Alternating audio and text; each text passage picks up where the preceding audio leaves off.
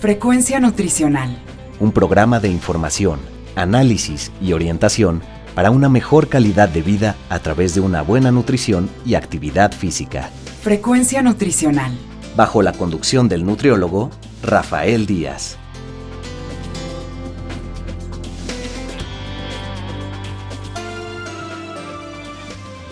Hola amigos y amigas, les saluda Rafael Díaz García. Ya estamos en su programa Frecuencia Nutricional, un programa de la Universidad Autónoma Metropolitana, Unidad Xochimilco, para Radio 94.1 FM. Antes de cualquier otra cosa, quiero agradecer a todos los que durante estos días nos han seguido en nuestra página web y se han puesto en contacto vía correo electrónico. Sus comentarios y sugerencias son muy importantes para todos los que hacemos este programa. Recuerden que Frecuencia Nutricional es un programa hecho por personal docente e investigadores de la licenciatura en Nutrición Humana de la UAM Xochimilco para todos ustedes, y el cual tiene como objetivo informar, analizar y orientar en los diferentes temas relacionados con la alimentación y la nutrición. Antes de enviar a nuestra cápsula, les comento que el día de hoy les vamos a presentar una entrevista que le concedió la doctora Kyoko Guzmán Ramos a la mm, doctora Norma Ramos Ibáñez. La doctora Kyoko es investigadora del Departamento de Ciencias de la Salud de la Unidad Lerma de la Universidad Autónoma Metropolitana y quien platicó del tema de la alimentación y la salud mental. Pero escuchemos la cápsula y continuamos.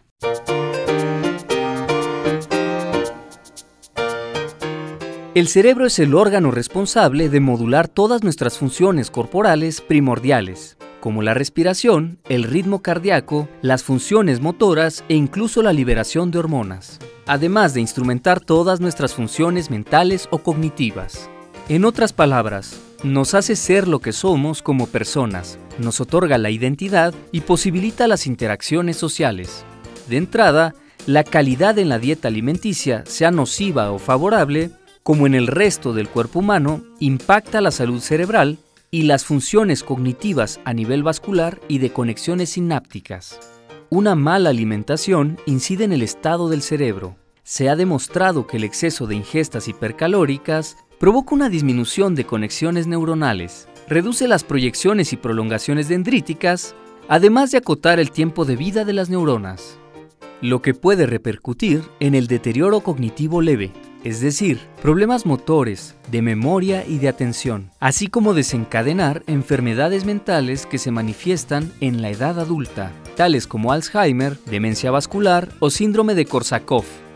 En efecto, el 80% de los enfermos con Alzheimer presenta algún tipo de problema en el metabolismo de la glucosa, ya sea en estado prediabético o con diabetes declarada. Y 98% tiene un origen no genético sino multifactorial, el estilo de vida y tipo de alimentación. De ahí que uno de los factores para que se presente la enfermedad sea justamente la dieta. Al contrario, existe una enorme variedad de alimentos que proveen al cerebro de los nutrientes adecuados para su funcionamiento óptimo, tales como alimentos con omega 3 de origen animal, sardina, trucha, salmón, vegetales, lechuga, espinaca, brócoli, berro, col o zanahoria. Otras fuentes de origen animal como huevo, carne de cerdo y res.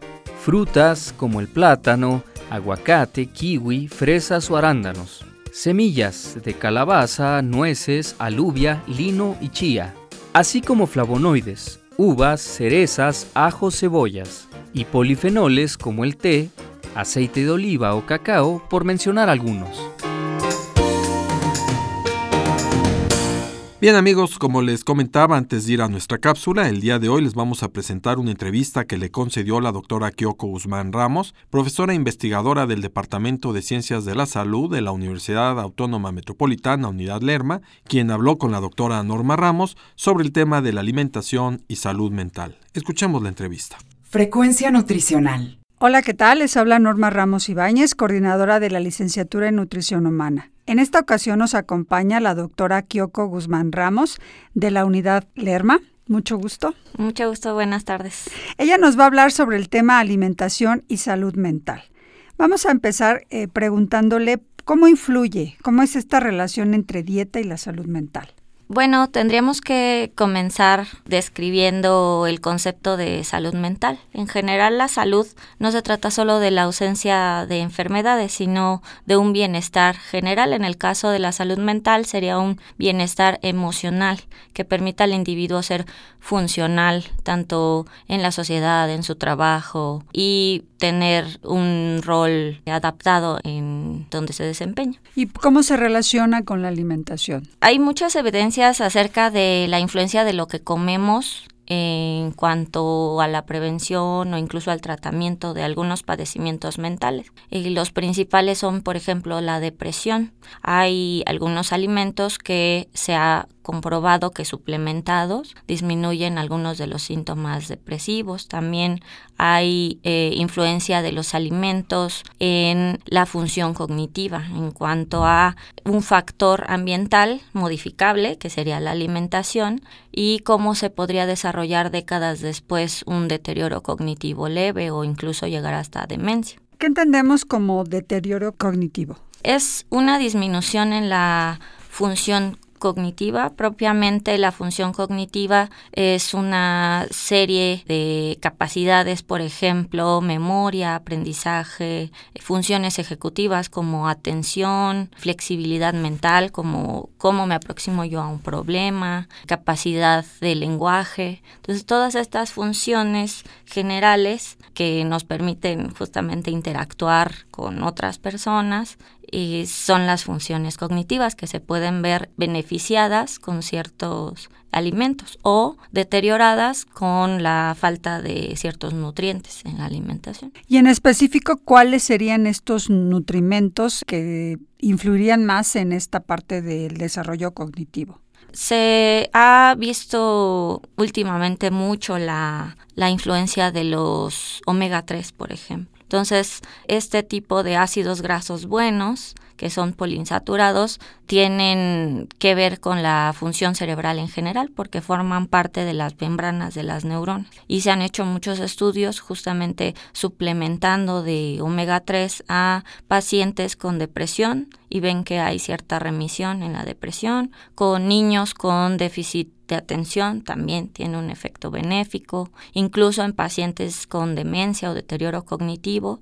Eh, hay algunos estudios que apuntan a que eh, si se suplementa, se cambia una dieta en lugar de tener un aporte calórico que venga de grasas saturadas o de carbohidratos simples que provenga de este tipo de grasas buenas, como la llaman, tiene un efecto benéfico sobre el desempeño cognitivo. ¿Y esto es en los diferentes grupos de edad o es en especial más en adultos, adultos mayores o desde niños habría que este, tener énfasis? Sí, de hecho desde niños justamente es la parte, por ejemplo, de déficit de atención que se ha estudiado, ven efectos benéficos, pero incluso se ha visto que dando seguimiento a algunos pacientes, por ejemplo, deprimidos, han visto que sus dietas han sido pobres, no solo, por ejemplo, en esto que estamos platicando de omega 3, sino también en eh, vitamina B12, por ejemplo. A varias edades, pues nuestros requerimientos nutrimentales van cambiando. Sin embargo, hay algunos como estos que mencioné que son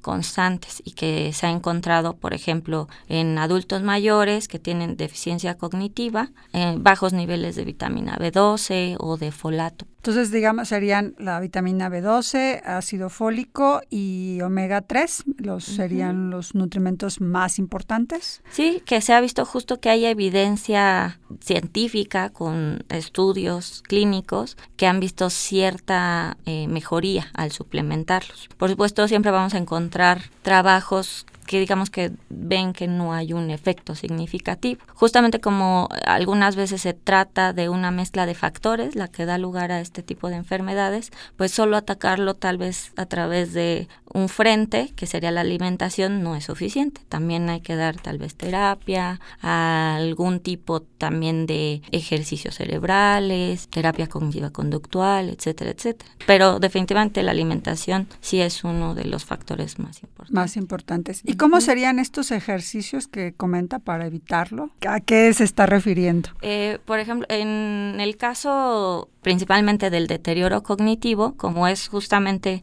multifactorial, que se dé a edad avanzada ya un déficit en las capacidades cognitivas, décadas antes lo que podemos hacer es justamente eh, mejorar esta plasticidad neuronal a través de ya sea la lectura, aprender otros idiomas, hacer ejercicios muy simples, por ejemplo, tratar de navegar en un cuarto con los ojos cerrados para tratar nosotros de recordar dónde están ubicados los muebles, por ejemplo, son cosas muy sencillas, o utilizar diferentes rutas diario para poder ejercitar un área del cerebro que se llama hipocampo, que tiene que ver justamente con eh, la memoria espacial o la que llaman memoria declarativa, que son de las que se van perdiendo justamente con el deterioro cognitivo. Dejamos de recordar dónde dejamos las cosas, eh, de reconocer personas, eh, que se nos van a veces palabras, etcétera, etcétera. Entonces, también hacer como este tipo de ejercicios diarios y hacer cambios que se pueden, son fáciles de modificar,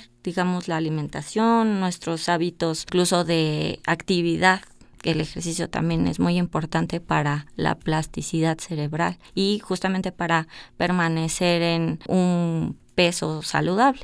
¿Hay algún alimento o que pudiera perjudicar, digamos, esta parte cognitiva? ya nos hablaste de, lo que pueden ayudarnos a, a, mejorar, pero algunos que pudieran interferir, al contrario, tener el efecto opuesto. Sí, justamente se ha visto una relación entre los pacientes que tienen diabetes con la probabilidad de que desarrollen demencias, principalmente demencia vascular por los signos de hipertensión, eh, hiperglucemia, etcétera, etcétera, y también la demencia más prevalente que es el Alzheimer.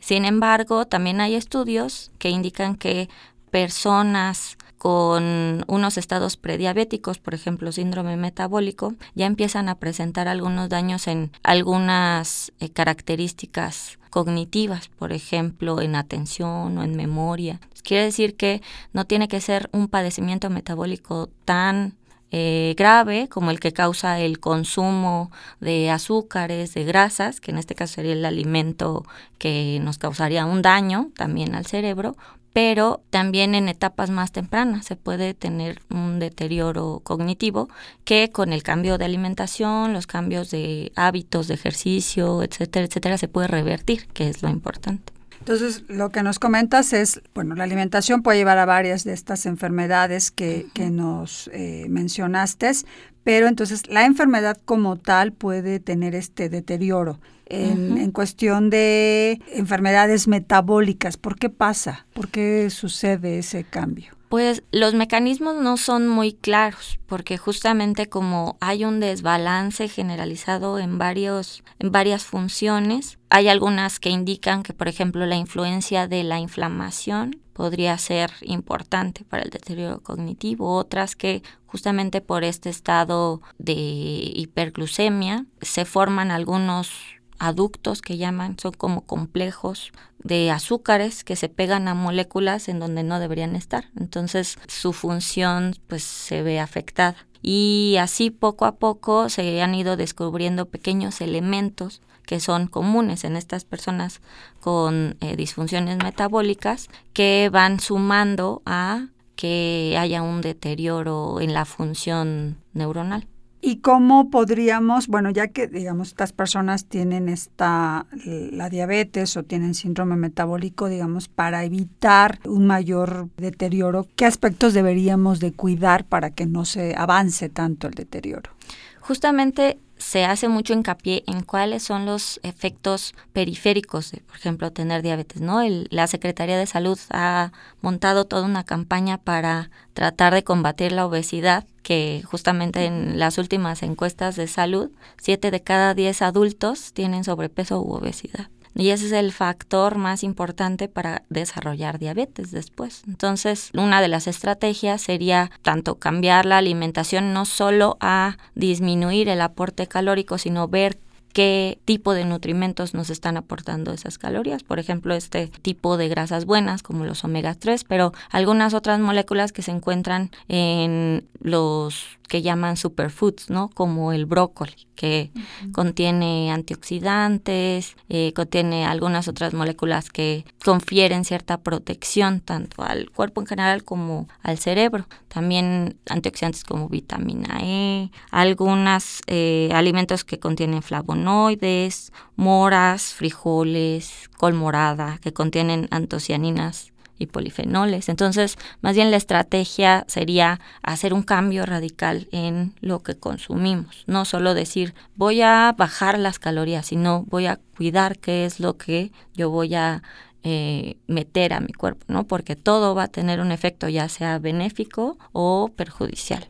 Entonces tendríamos que cuidar en consumir más este tipo de, alimentos para ayudar a... ¿Y hay alguna cantidad que ya se haya establecido para esto? Que nos diga, bueno, a lo mejor voy a consumir de frijoles este un plato al día o no sé, de brócoli este una taza, no sé si hay ya recomendaciones o solamente con que estén presentes estos alimentos. Justamente estos estudios lo que hacen es tomar ciertas concentraciones particulares y darlas como suplementos, ¿no? Por ejemplo, estas antocianinas. Pero recordemos que hay muchas veces un efecto sinérgico. Entonces, las concentraciones no se han dilucidado enteramente, simplemente conseguir las recomendaciones justamente de cinco porciones de vegetales o frutas, las porciones de proteínas y carbohidratos que no sean simples, ¿no? que más bien sean complejos, es lo que se sigue como parte de las recomendaciones de los cambios de hábitos alimenticios cuando se detectan este tipo de pacientes. Sin embargo, también es importante, me parece que el salud se vaya enfocando a otros efectos que no son periféricos, ¿no? que son justamente centrales, que en el tratamiento y las recomendaciones que se haga a estos pacientes diabéticos o con síndrome metabólico también vaya enfocado hacia la salud mental, la salud del cerebro. ¿Qué, qué pueden hacer para que este estado metabólico en el que están no afecte sus funciones cognitivas? ¿Alguna otra enfermedad en la cual este, también, digamos, sea la causa por el cual haya un deterioro, aparte del síndrome metabólico y la diabetes? Pues se, no se ha relacionado eh, directamente como con una enfermedad, pero por ejemplo el poseer cierto gen de apolipoproteína E que tiene que ver con el transporte de colesterol, eh, se ha relacionado con tener una alta probabilidad de padecer Alzheimer. Esta eh, lipoproteína, nos decía, ¿está relacionada con dislipidemias o con...? Sí, en algunos casos justamente ah, como uno de los signos de estas disfunciones metabólicas son dislipidemia, sí se ha relacionado con tener bajos niveles de HDL, altos niveles de LDL que digamos que es el colesterol bueno, el de alta densidad, lipoproteínas de alta densidad, y no tienen otro signo, es decir, no tienen problemas en los niveles de glucosa o tal vez no presentan hipertensión, pero sí podrían tener, sería un factor de riesgo para después padecer este tipo de deterioro cognitivo. ¿Y por qué sería esta relación? Porque el tener, digamos, una eh, problemática en, en los perfiles de lípidos pudiera eh, causar este, este tipo de enfermedad, ¿Hay alguna relación? Sí, se ha más o menos estudiado en función de la composición membranal particular de las neuronas. Entonces, recordemos que el colesterol tiene varias funciones. También es parte de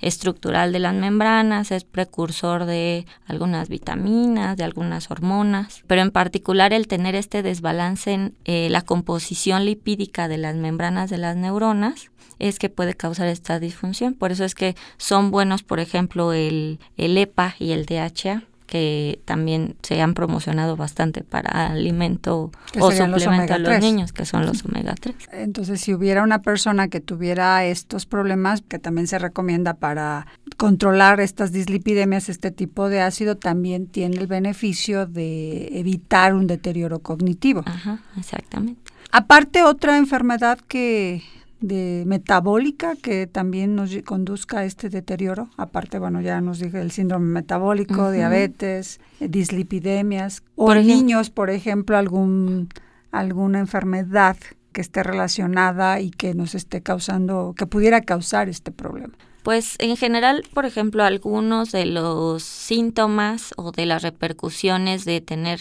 incluso depresión o déficit de atención es un bajo desempeño cognitivo. las personas que sufren de depresión por lo regular sacan eh, puntajes bajos en estos tipos de test pero eso no necesariamente tiene el mismo mecanismo que el alto consumo de azúcar o grasa, sino que las personas deprimidas o con déficit de atención justamente pues no se enfocan en la información que necesitan, digamos, adquirir. Entonces, mm, pues en los tests más bien su desempeño pobre es un reflejo de su estado anímico a veces o de algún otro factor, no, no necesariamente de la falta de, por ejemplo, vitamina B12 o de folato, etc.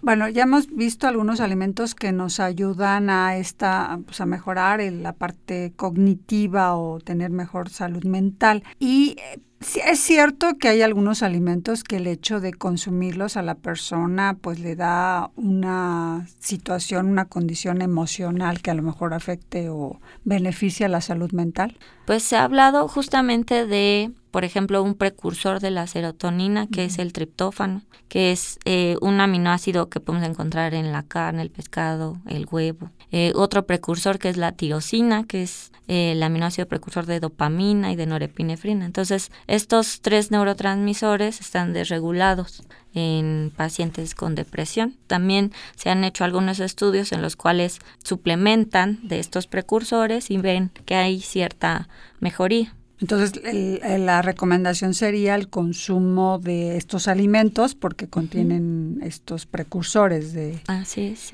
¿Y el chocolate? por ejemplo, que a veces dicen, ah, es que consumir un chocolate pues me genera un estado emocional de alegría o sobre todo muchos en las personas con, a lo mejor con depresión. ¿Sí es cierto, hay esa relación o es más individual? Pues sí, hay eh, algunos componentes del chocolate. También depende qué tipo de chocolate, porque incluso el consumo de azúcar, de alimentos ricos en carbohidratos, son recompensantes, como nos dan mucho aporte calórico. Eh, por eso es que también algunas personas con depresión lo que hacen es que aumentan su ingesta de alimentos como una forma de compensar este estado anímico, ¿no? Y pues en ese sentido, por ejemplo, el chocolate con alto contenido de azúcar podría tener esa función, pero por otro lado, el chocolate que tenga menos porcentaje de azúcar, que sea este 70%, digamos, eh, tiene algunos otros beneficios, incluso con el contenido de algunos antioxidantes. Entonces, eso se podría relacionar con ese,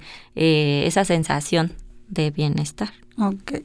En algunos, a veces a niños que tienen, que son muy hiperactivos, les quitan también, eh, este, por ejemplo, el refresco o bebidas que tengan cafeína. ¿Por qué? Eh, justamente el hablar de un consumo hipercalórico quiere decir que estoy consumiendo mayor cantidad de las calorías que yo estoy quemando, digamos, ¿no? Eh, sería que estoy sobrepasando mis requerimientos normales.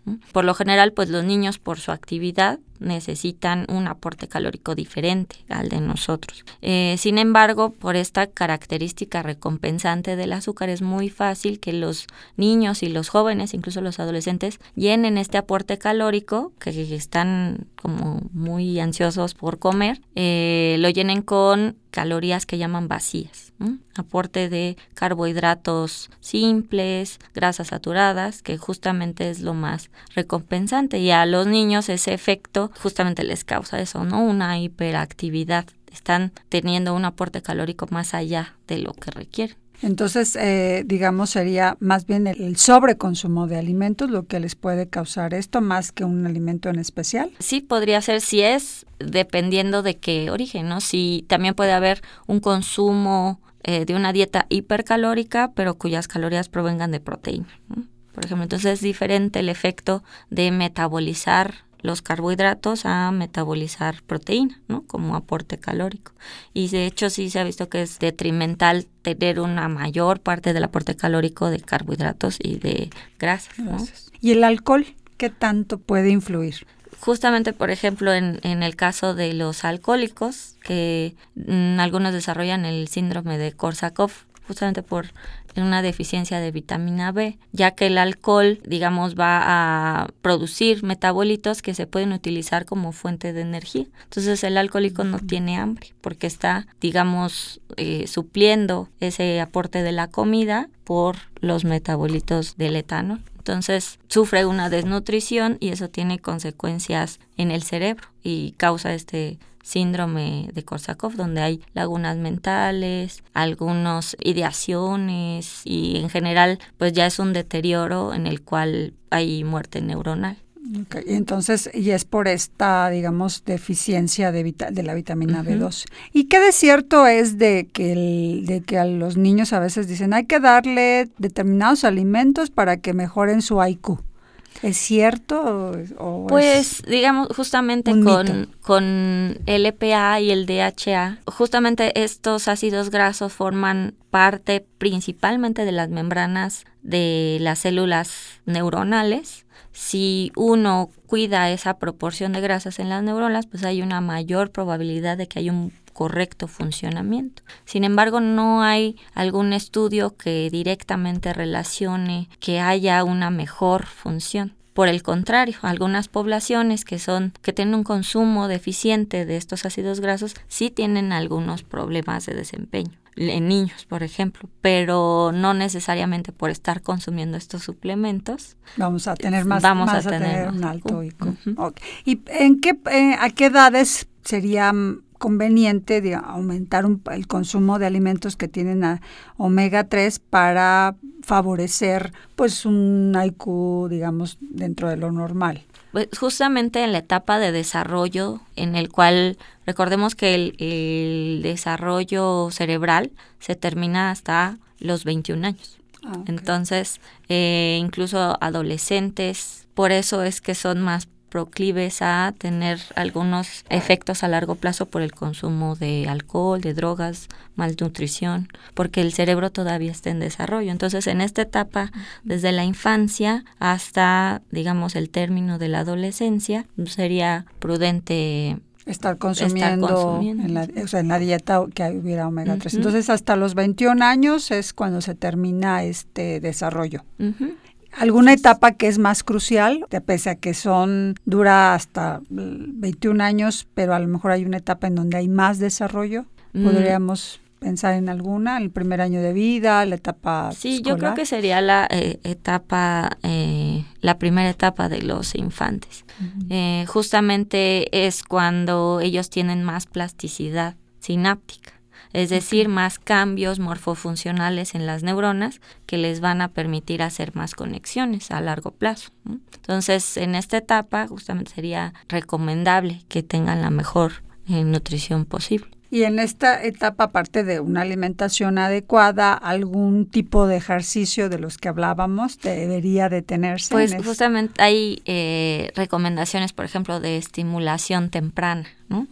Y eso implica que los niños estén en contacto con diferentes elementos de textura, colores, sonidos. Eso es estimulación, que cada vez se encuentren con cosas novedosas, ¿no? para que vayan fortaleciendo estas conexiones que de otra forma se irían perdiendo.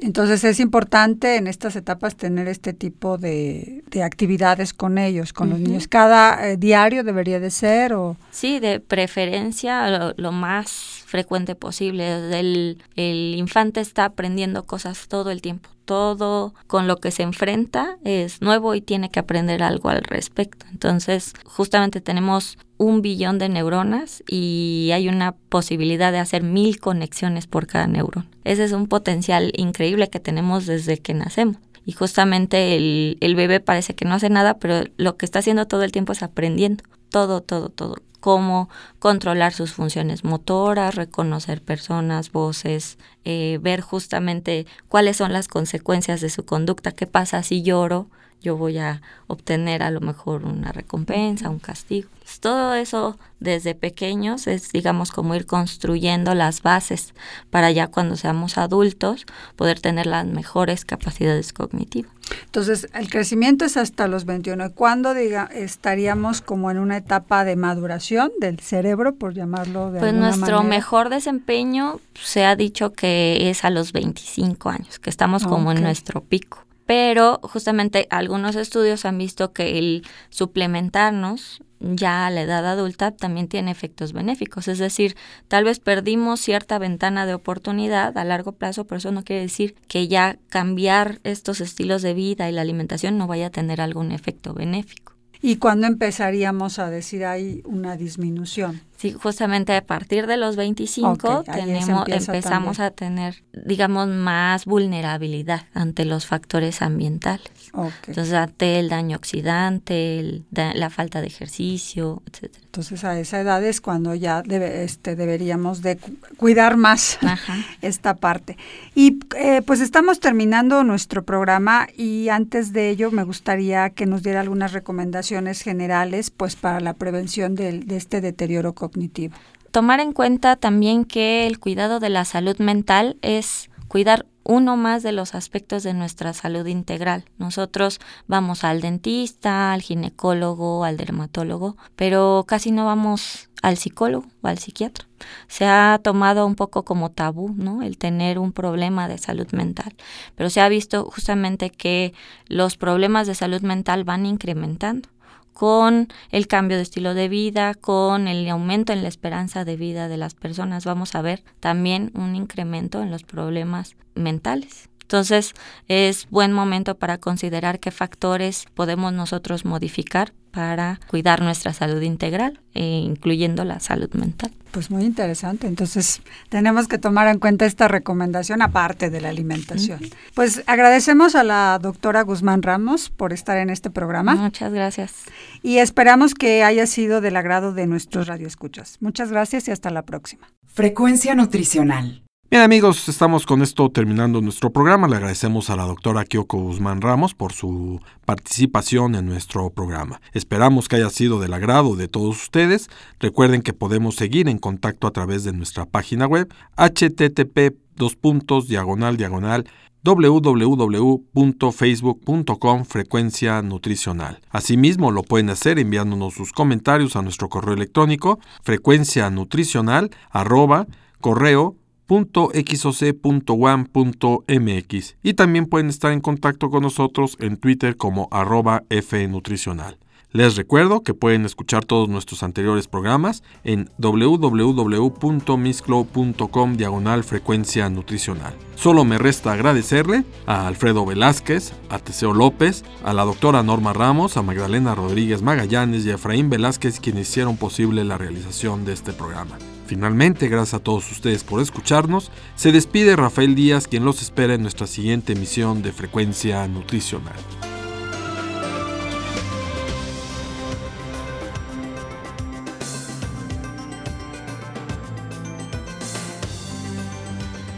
Frecuencia nutricional. Un programa de información, análisis y orientación para una mejor calidad de vida a través de una buena nutrición y actividad física. Frecuencia nutricional. Una producción de la Unidad Xochimilco para Guam Radio 94.1 FM.